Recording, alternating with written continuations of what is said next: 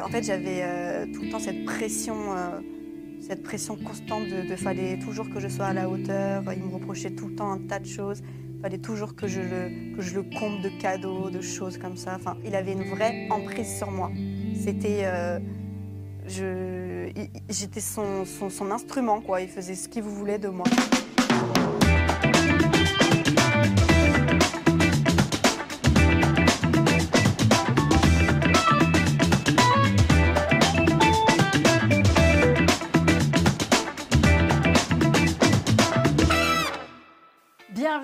Euh, dans votre émission Coupée en 4. Cette émission, c'est vrai, vous la connaissez maintenant, puisque nous fêtons nos un an d'émission et de diffusion, au travers desquels nous avons découvert ensemble des témoignages juste extraordinaires de vie transformée par qui? Eh bien, par Dieu. Et qui dit anniversaire dit aussi émission un petit peu spéciale, oui, avec une invitée toute spéciale aussi, car lui, vous la connaissez bien. D'habitude, c'est elle qui coiffe aussi nos invités et qui les fait parler. Mais aujourd'hui, c'est Gladys qui se retrouve dans le fauteuil de coupé en quatre. Donc voilà, bonjour Gladys. Bonjour Jeanne. Quel plaisir pour moi d'être euh, assise ici. Ah ben, je pense que c'est aussi une surprise hein, pour euh, tous ceux qui nous regardent aujourd'hui. Une belle surprise, une émission qui se prépare. Donc pour ces un an de diffusion. Alors aujourd'hui, tu vas faire euh, euh, comme tout le monde, hein, tu vas témoigner, tu vas nous raconter ton histoire, ton parcours de vie avec Dieu. Euh, mais bon, avant cela, Gladys, tu le sais, hein, il est quand même de coutume de te demander qu'est-ce que tu aimerais quand même que je fasse avec tes cheveux au passage. Alors là, donc euh, du coup, ils sont naturels. Je les ai lavés ce matin, ils sont entièrement naturels. J'aimerais euh, juste bah, un petit bro- enfin, couper un petit peu les pointes, pas beaucoup, Ouais. et un petit brushing, comme tu veux. Donc on- en fait, on, on reprend un petit peu le dégradé, Légèrement, légèrement, Ouais. on prend juste les pointes. c'est ça. Et je fais un petit un brushing souple. Oui, voilà, quand même ça. un peu de, de la boucle Un juste dans la longueur. Exactement, ouais. Un petit peu de volume quand même, que ce soit pas tout plat. D'accord, Et euh, voilà. pas de problème. Ça, je m'en occupe avec grand plaisir. Mais euh, venons-en à présent donc euh, à ton parcours de vie, Gladys. Donc toi, euh, tu vis en région parisienne. Oui, Tu es d'origine réunionnaise et arménienne. tu es également maman d'un merveilleux petit garçon de 8 ans aujourd'hui. Et toi, pour le coup, tu n'es pas née dans une famille chrétienne, même si euh, euh, tu pensais effectivement qu'il y avait un Dieu quelque part, mais sans trop le connaître en fait. c'est ça. Euh, ouais, au départ, ma, ma famille était catholique. Mhm. Et on allait de temps en temps, j'allais de temps en temps à l'église catholique avec ma grand-mère. Et euh, mais vraiment, je connaissais pas du tout Dieu à proprement parler. On allait vraiment à l'église comme ça. C'était traditionnel. C'est ça, exactement. Et c'était pas tous les dimanches, c'était vraiment de temps en temps. C'était pour des occasions particulières? C'est ça, oui. Mhm. Donc toi, euh, Ouais. juste Dieu, tu savais qu'il y avait un... Mais tu avais quand même une notion qu'il y a un Dieu qui existe ou tu n'y croyais pas vraiment? Oui, oui. Ouais, tu avais quand même cette notion-là. Ouais, ouais, ouais, ouais. Sauf que tu n'avais pas de relation avec lui. Pas du tout, vraiment. Pas du tout. Seulement pour toi, en fait, euh, il faut le dire, les très jeunes, hein, euh, les choses se compliquent, puisque c'est à l'âge de deux ans que ton père euh, décide de se prendre la vie et de se suicider. C'est ça. Euh, donc euh, mon père a décidé de se suicider Euh, et donc il a laissé ma mère euh, et ses trois enfants toutes seules.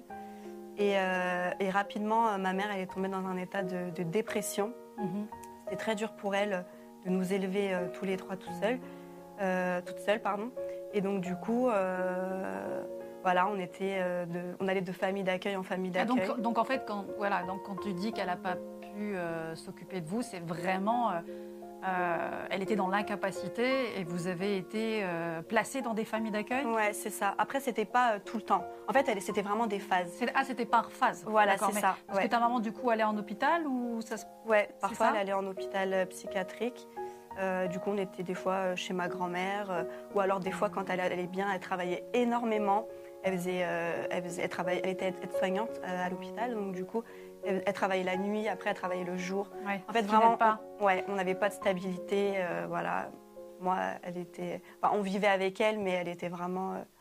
En fait, donc, je, je ressentais vraiment pas du tout euh, son amour, donc euh, j'étais assez seule. Je me je Est-ce que c'est seule, c'est seule. finalement, c'est finalement ta, ta sœur qui t'a élevée? C'est ça. Est-ce que c'était ta grande sœur? En réalité, ma sœur, elle a 5 ans de plus que moi. Oui. Et, euh, et c'est plutôt elle qui m'a élevée, c'est elle qui, qui me punissait, qui m'interdisait de Faisait sortir. leur rôle de, De la parents. maman euh, auprès de toi, oui. C'est ça, ouais.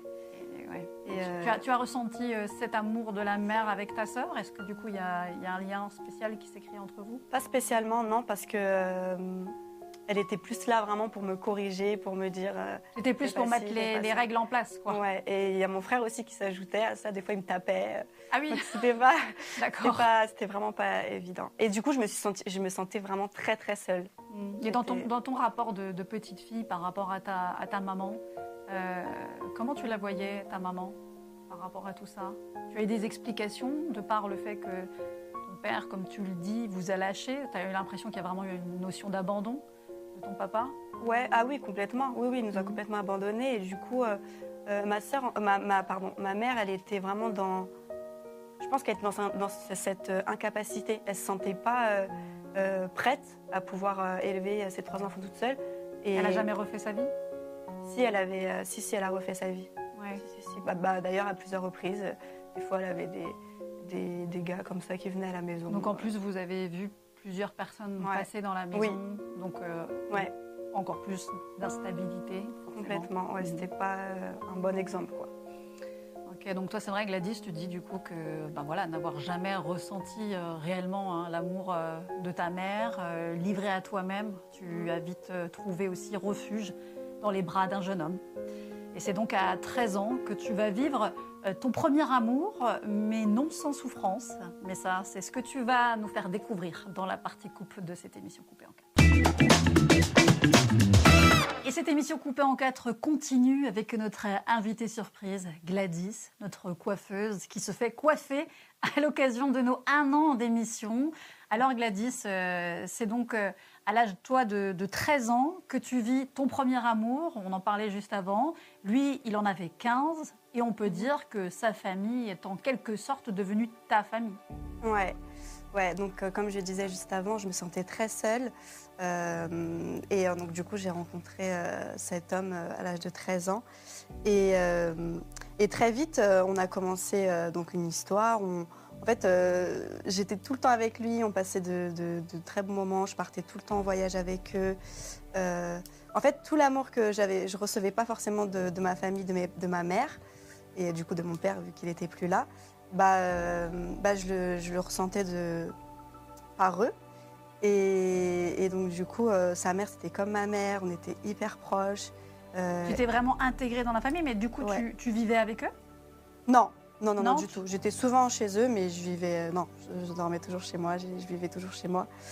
Et, euh, et du coup, ça a créé quand même un peu de conflit euh, avec euh, ma famille, parce que du coup, j'étais tellement tout le temps chez eux. Enfin, on partait, j'ai visité plein de pays avec eux, etc. Mais alors que j'étais très jeune. Et, et puis Mais ils t'ont complètement adopté quand même, du coup, dans cette famille? Ouais, ouais, bah oui, parce que, ouais, effectivement. Sa, sa sœur, c'était comme ma sœur. Donc, euh, ouais, on faisait plein de choses, plein de choses. En fait, tout ce que j'aurais pu vivre en 10 ans, euh, je l'ai vécu. On est restés 4 ans ensemble, 4 ans et demi. Ah, vous, êtes, vous êtes restés 4 ans, euh, ans ensemble, Quatre avec, ans et avec, euh, avec ce jeune homme. Ouais, c'est ça. D'accord. Et, et à, à 17 ans, Emboulement. chamboulement, ouais, je, je tombe enceinte. Ah oui. Et, et au final, quand je suis tombée enceinte, bah, j'étais, je me sentais prête parce que j'ai tellement voulu grandir vite. J'ai tellement voulu tout, tout avoir vite, faire la grande toujours euh, auprès de mes copines, auprès de mon entourage.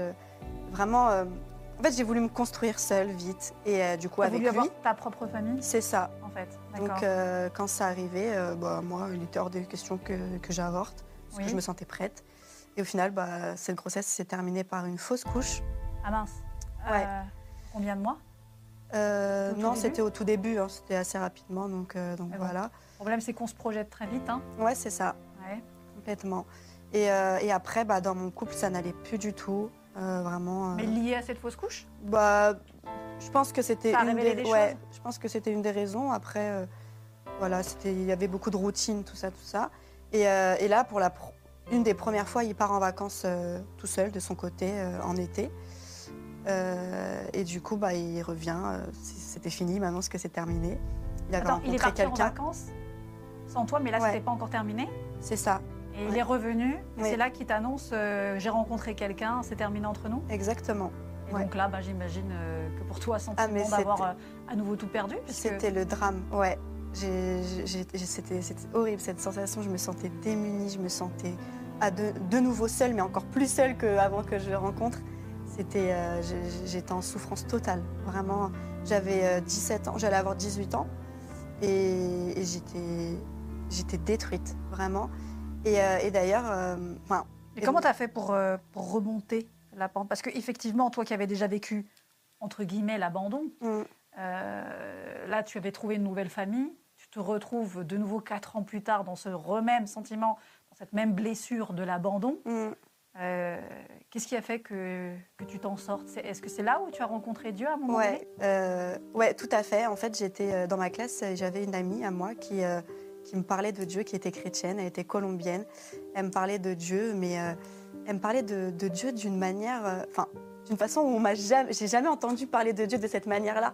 Vraiment, c'est comme si que bah, Dieu, il était vraiment là, il pouvait euh, agir en tout temps. Un Dieu Il- vivant, quoi. Un Dieu vivant, ouais. Et moi, je connaissais pas Dieu de cette manière-là. Moi, je connaissais Dieu, un Dieu lointain. Il a créé le monde, tout ça, et ça s'arrêtait là. Et, euh, et donc, elle me parle. Et là, j'étais vraiment. euh, Waouh J'ai j'ai été T'as été interpellée? Ouais, vraiment. Et euh, elle a commencé par m'inviter dans son église. Et, euh, et donc, du coup, j'ai été touchée. euh, vraiment, ça m'a. J'étais vraiment touchée. Par contre, son église, elle était, c'était une église euh, colombienne, donc euh, il y avait la traduction en français. Euh, donc, c'était un peu compliqué de suivre, surtout quand on commence dans l'église. Mhm. Donc, euh, donc voilà. T'as t'as pas persisté dans, dans cette église? Non, Je crois que tu as rencontré une collègue aussi qui, du coup, elle aussi t'a parlé de Dieu? exactement. Ça a été ça. quelque part, finalement, une, une confirmation Oui. que Dieu te, te cherchait à ce moment-là C'est ça. précis dans ta vie. Ouais, effectivement. euh, quand elle est arrivée, cette, collègue-là, dans, dans mon, dans mon lieu de travail, j'ai- et qu'elle a commencé à me parler de Dieu, elle me disait Oui, euh, je prie beaucoup pour ces personnes-là, des SDF, tout ça. Je dis Mais tu es chrétienne, tu vas à l'église et tout. Et, euh, et là, elle me, disait, oui, elle me disait que oui. Et donc, du coup, euh, elle m'a invitée dans son église. Et, euh, et là, donc, c'était vraiment juste après la rupture. Et là, C'était la- combien de temps après? C'était peut-être euh, un mois. Ah oui, donc Même en fait, pas un mois, non. ah oui, donc en fait, ça, arrivé, semaines. ça a vraiment arrivé très vite après Très ta rupture ouais. euh, de connecter avec des personnes chrétiennes qui t'ont Ouais. parlé de Dieu. Ouais, exactement. Et ça arrivait, non, ça arrivait très rapidement parce que j'étais encore, euh, je me rappelle de mon état, j'étais vraiment très très mal. Et, et je me rappelle quand je marchais pour aller à l'église, je pleurais, j'étais trop pas bien. Ouais, tu étais encore euh, aussi dans la souffrance euh, Ouais, de cette rupture. C'est ça. C'est pas toi qui l'as voulu en plus. euh, donc, Bah non. euh, Ouais, non, du tout. Et, et en plus, je, je- pour moi, il allait jamais me quitter. Quoi. Enfin, c'est, arrivé comme ça du jour au lendemain. On, on s'aimait tellement que. euh, ouais, Oui, c'était c'était soudain. c'était soudain. Tu t'y attendais pas. Ouais, je m'y attendais pas du tout, c'était trop dur pour moi. Et, et donc du coup, j'arrive à l'église et tout. Et là, j'en- j'entends les chants de louanges. Waouh Et là, je sens une paix dans mon cœur. Et là, je me dis, ok, moi, je vais faire cette prière. Et là, je fais cette prière. Seigneur, si tu existes vraiment, vraiment, viens, viens m'aider, viens, viens guérir mes blessures, enlève-moi cette tristesse que j'ai. Euh, je souffre tellement que on me parle de toi comme euh, un Dieu euh, qui guérit, un Dieu de miracles. Alors viens agir dans ma vie.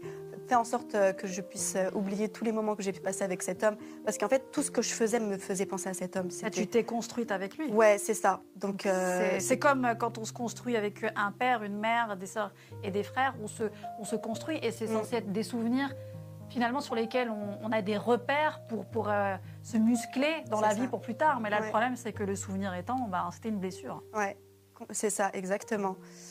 Et instantanément, Dieu a répondu à ma prière. Je sors de l'église et là, je sens une paix, une paix en moi que j'avais pas ressentie depuis euh, des mois et des mois. Euh, vraiment, je me sentais bien. euh, Enfin, waouh, instantanément. Et euh, Une paix, mais du coup, tu étais juste en paix ou il y avait une joie aussi qui était là il y avait... il n'y avait pas forcément la joie parce que bah, Ah, j'allais c'était quand même. C'était pas- Non, ouais. Tu serais vraiment passé d'une extrême à une Ouais, autre. non, fait. non, non, j'étais pas vraiment complètement dans la joie, ce serait. Non, je, je dirais pas ça. Mais, mais en fait, j'étais. Je sais pas, c'est comme si que dans mon esprit, tout s'était. euh, Mis en ordre ouais, je, j'allais vers. euh, dans une autre direction, quoi. Hmm. Et, et donc voilà, et après, euh, donc j'ai commencé à, à, à aller, à aller dans cette église. Ouais. Et c'est à ce moment-là d'ailleurs que tu dis que bah, ça y est, tu vas euh, enfin trouver, tu te dis, bah, trouver le repos, euh, une relation sûre. Et pourtant, là encore, de nouvelles épreuves hein, se dressent euh, devant toi, au travers en plus d'un responsable d'église qui va te, euh, te mener un peu en déroute. Et c'est là aussi que tu vas nous expliquer comment ça s'est passé, malheureusement encore avec quelques blessures. Mais ça, ça sera dans la séquence coiffage de cette émission coupée en quatre.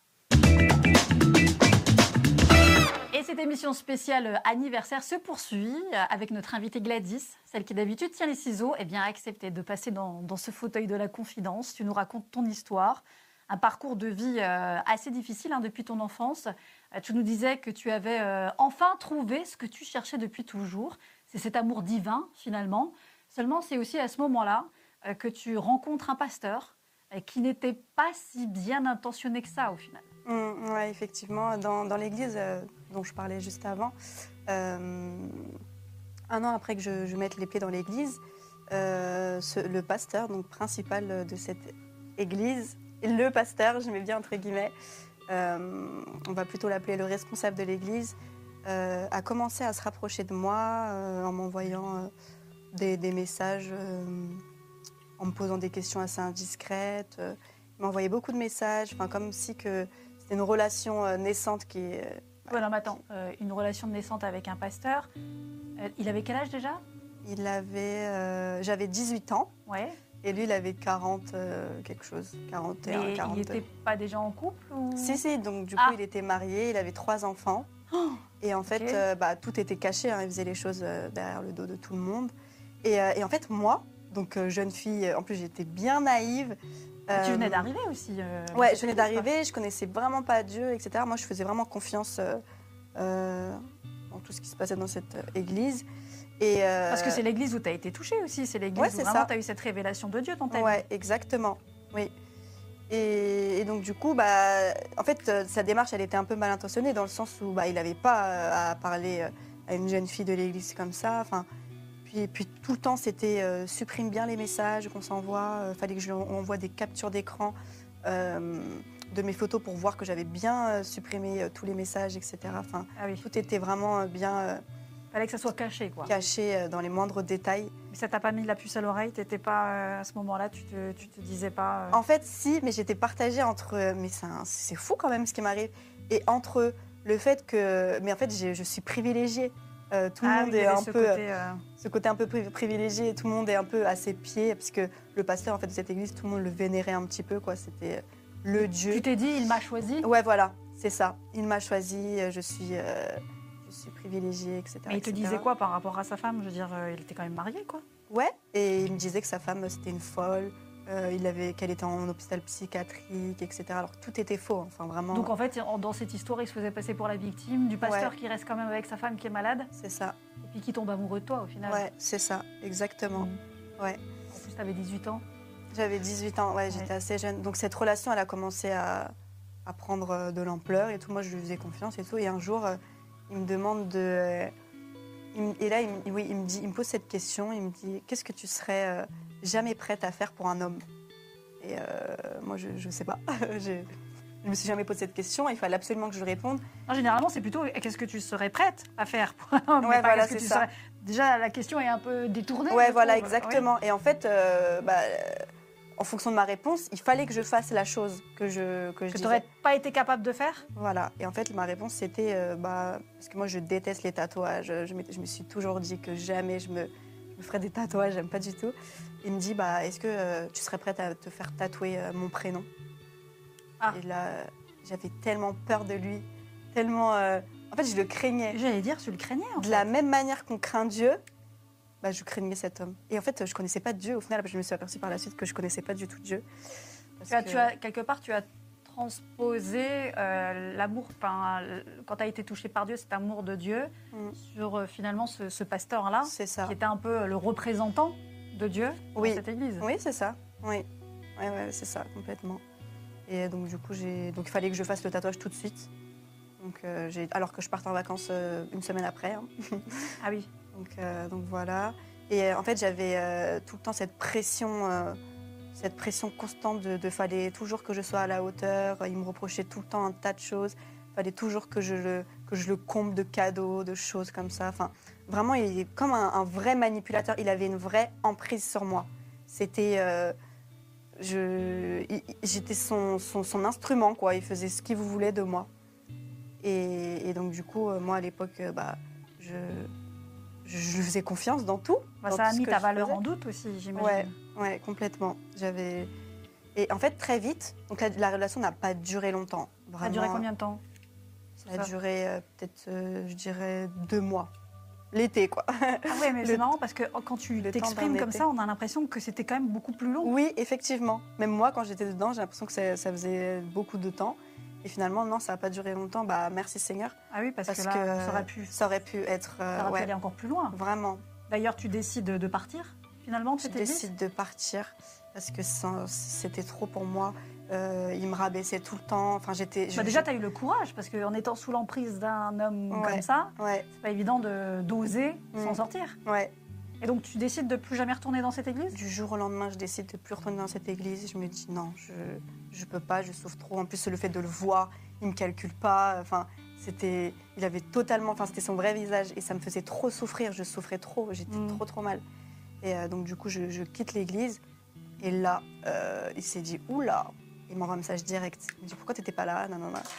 Après, euh, donc du coup, je lui dis que bah, je reviendrai plus en fait, je peux plus. Et là, il a commencé à, à essayer de me convaincre pour que je revienne parce qu'il voyait le danger arriver. Que, Ah, il a eu peur que il tu a eu parles. peur, mais bien sûr, il a eu peur que je parle. Et euh, finalement, euh, c'est ce que j'ai fait. J'ai parlé.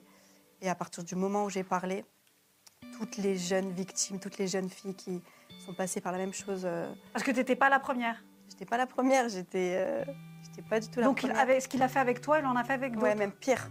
Il a fait pire que. Pire que- ouais. Même avec des jeunes filles mineures.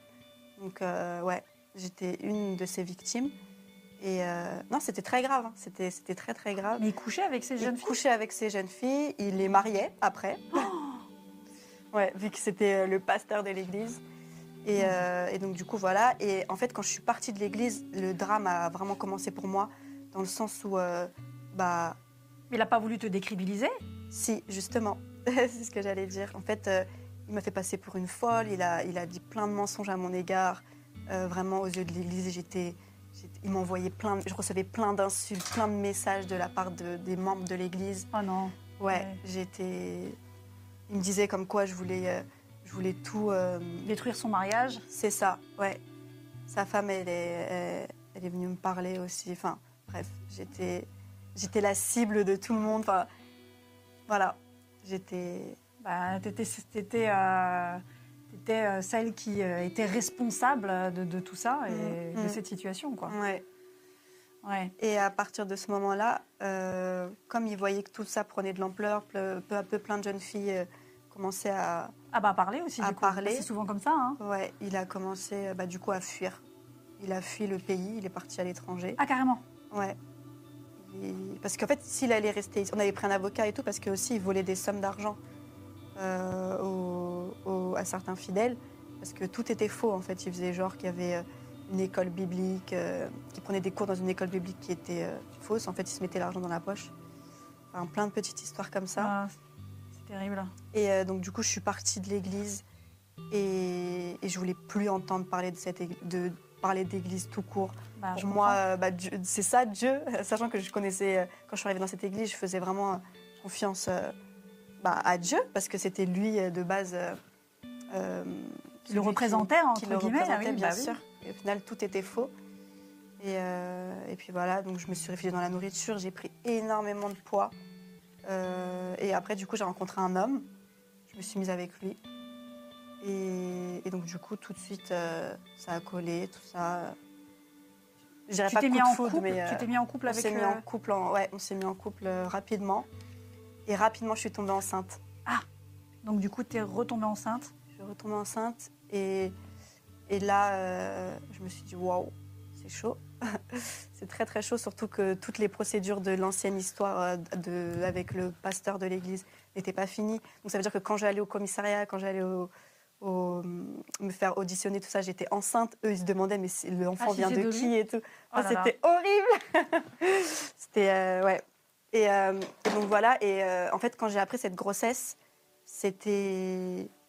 Je, je- je savais qu'il fallait pas que j'avorte, je savais que, que vraiment Dieu allait faire beaucoup de choses avec cet enfant. Dieu m'avait vraiment dit euh, audiblement, malgré que qu'il était euh, loin de moi, enfin que je le sentais loin de moi et que j'avais pas forcément de relation avec lui, je connaissais quand même euh, les principes et les valeurs De Dieu. de Dieu. Oui.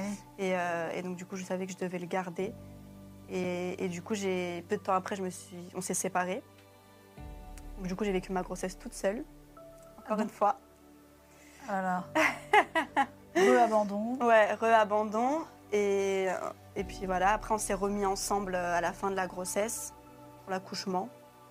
Et en fait, là, euh, je, je voulais vraiment, j'avais à cœur de me rapprocher de Dieu. Je savais qu'il avait beaucoup de choses à faire avec moi. Oui. parce que du coup, il m'a entouré de bonnes personnes dans, dans l'église, dans une vraie église. Et, et, et donc, du coup, j'ai pris la décision de me séparer de cet homme, donc le père de mon fils. Oui. Donc, j'ai décidé d'élever mon enfant toute seule. Je savais que j'en étais capable avec l'aide de Dieu. Et du coup, c'est ce que j'ai fait. Et, euh, après, donc, euh, j'ai été à l'église euh, aux deux mois de mon fils. Et depuis, ça fait huit ans que je suis dans la même église. Et, et puis voilà, je sers pleinement. D'accord. voilà. Moi, je trouve que ton témoignage démontre bien que même quand des fois nous on abandonne, ben Dieu lui n'abandonne jamais. Mm. Et c'est ce qu'on va encore euh, davantage constater d'ailleurs dans la suite de ton parcours. Et ça, ça sera pour la partie finition de cette émission coupée en quatre. Et on poursuit cette émission avec notre invitée Gladys, notre coiffeuse, présentatrice, qui pour les un an de l'émission se retrouve dans le fauteuil de coupé en quatre.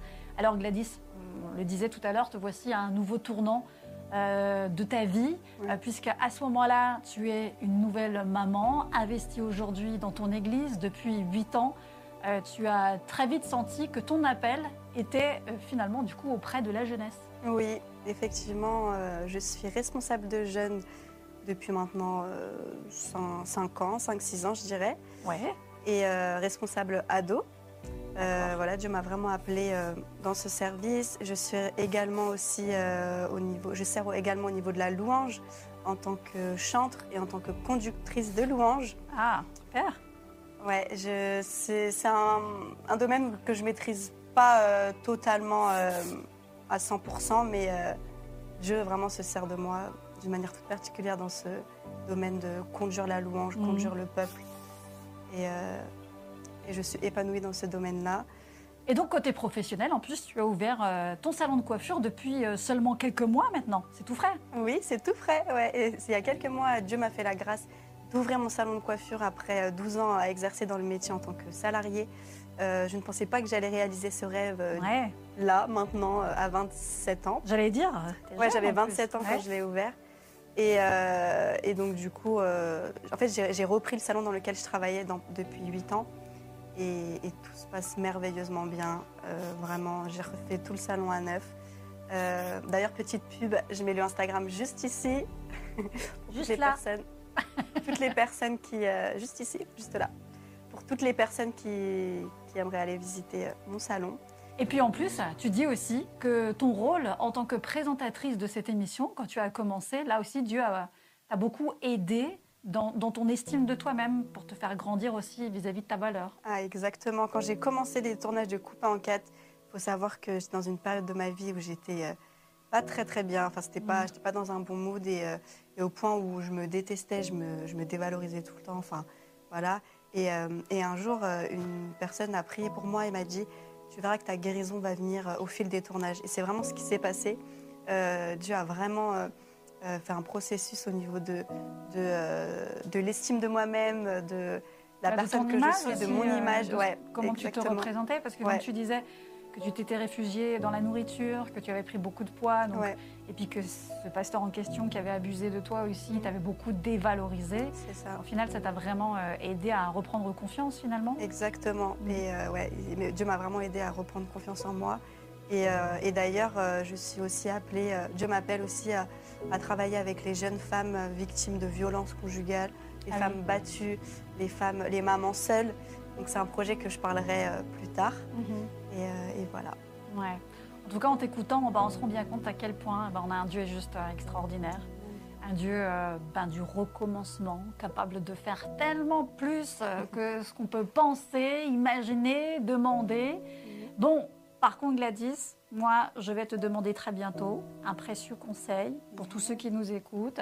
Mais ça, ça sera donc dans la dernière partie de cette émission avec un dernier regard dans le miroir où tu vas te découvrir. Et nous voici donc à la dernière étape euh, de cette émission, c'est la découverte. Alors Gladys, est-ce que ça y est, tu es prête Oui. à te découvrir Oui, je suis prête. Allez, on y va. Waouh Yeah. J'aime trop. ah, J'ai bien travaillé ton cheveu quand même. Ouais. Hein Ouais. En fait, comme ça, tu as quand même ce côté souple, je trouve, et puis tu as quand même là un petit peu de boucle qui va au fur et à mesure de la journée se détendre. Mais détendre. je Ouais, sais que je ne t'apprends rien, n'est-ce pas Moi, j'aime beaucoup. Bon, bah super. Bah écoute, Gladys, ce qu'on attendait aussi de toi, c'est maintenant d'avoir aussi ton précieux conseil. Alors, Oui. si tu, euh, s'il y avait quelque chose que tu aimerais que les, que les gens retiennent Mm. de ton témoignage, qu'est-ce que tu aimerais euh, leur dire aujourd'hui? Alors mon conseil, ce serait de, euh, de toujours faire confiance à Dieu, vraiment de, le placer en premier dans, tous vos projets, dans tout ce que vous faites, même si vous passez par des déserts ou des, incompréhensions dans, ce que vous traversez en ce moment, faites confiance à, Dieu, vraiment que vous puissiez euh, en tout temps euh, prier pour vos projets, prier pour tout, ce que, tout ce que Dieu vous met à cœur de faire. Et, de, lui laisser prendre le contrôle parce que souvent on a vraiment tendance à, à toujours avoir euh, le contrôle sur tout ce qu'on fait, mais euh, sans laisser forcément la place à Dieu. Et voilà, lui faire confiance parce que tout ce qu'il fait, tout ce qu'il fait pour nous est, est merveilleux, est parfait. parfait. voilà. Et donc, euh, bah, merci beaucoup Gladys pour ce très bon conseil qu'on va garder précieusement. Et puis moi aussi, bien sûr, je vous lance un défi, comme à chaque fois. Je vous propose, euh, pourquoi pas, cette semaine, de trouver peut-être euh, une jeune fille qui se retrouve seule dans votre église. Une euh, jeune fille, peut-être même avec euh, un enfant, une jeune maman euh, qui se retrouve seule, d'aller lui parler et d'aller peut-être l'inviter à prendre un repas avec vous, lui apporter un petit peu d'attention, de l'amour. Car ça, il ne faut pas l'oublier. C'est à l'amour que nous avons les uns pour les autres que les gens du dehors verront que nous appartenons à Dieu. Donc témoignez de l'amour à ceux qui sont seuls aussi euh, dans votre église, peut-être des mamans seules, des personnes seules. Et je vous assure que euh, ça fera la différence. Et puis n'oubliez pas que si le témoignage de Gladys vous a touché, vous a parlé, et bien surtout n'hésitez pas à laisser un commentaire sous la vidéo. Euh, Et puis n'oubliez pas aussi de vous abonner à notre chaîne YouTube, histoire de pouvoir rester connecté, la chaîne YouTube coupée aux 4. Autrement, on se donne bien sûr euh, rendez-vous dans une prochaine émission pour un nouveau relooking, un nouvel invité et encore une fois une histoire merveilleuse à découvrir d'une personne qui a rencontré Dieu dans sa vie. À bientôt. Bientôt.